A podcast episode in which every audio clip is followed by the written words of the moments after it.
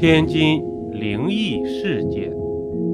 天津西开教堂的坐标在和平区滨江道老西开一带，当地习惯称为西开教堂，是天津市的文物保护单位，同时也是天津市最大的罗马式天主教堂。始建于一九一三年。由法国传教士杜宝禄主持修建的，迄今已经是有一百多年的历史了。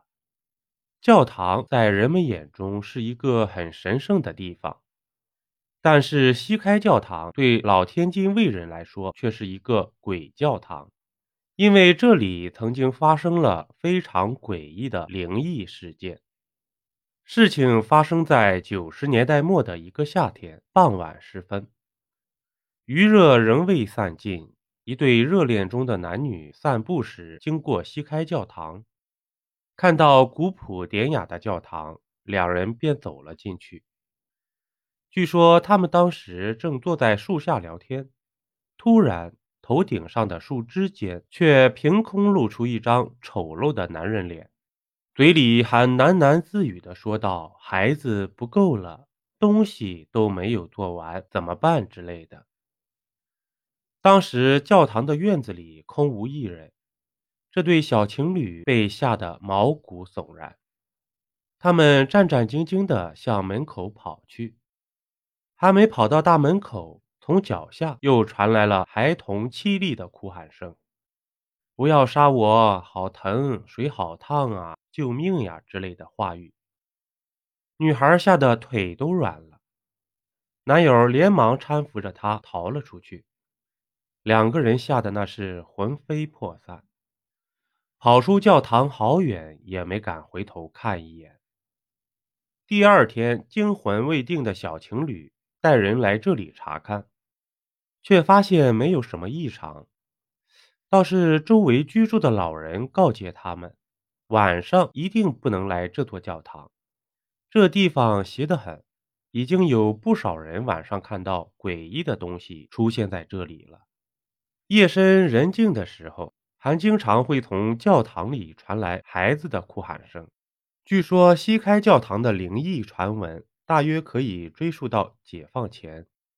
西开教堂在民国时期名气非常大，教堂的神父是一位德国人，长得样貌丑陋，令人望而生畏。虽说人长得丑，但是心地倒是不坏。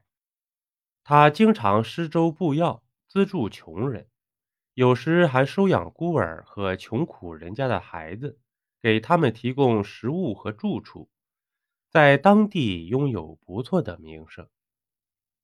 一九四七年，有人无意中发现这座教堂的神父隐藏了个天大的秘密，这竟然是一个人面兽心的神父。原来他以慈善作为幌子。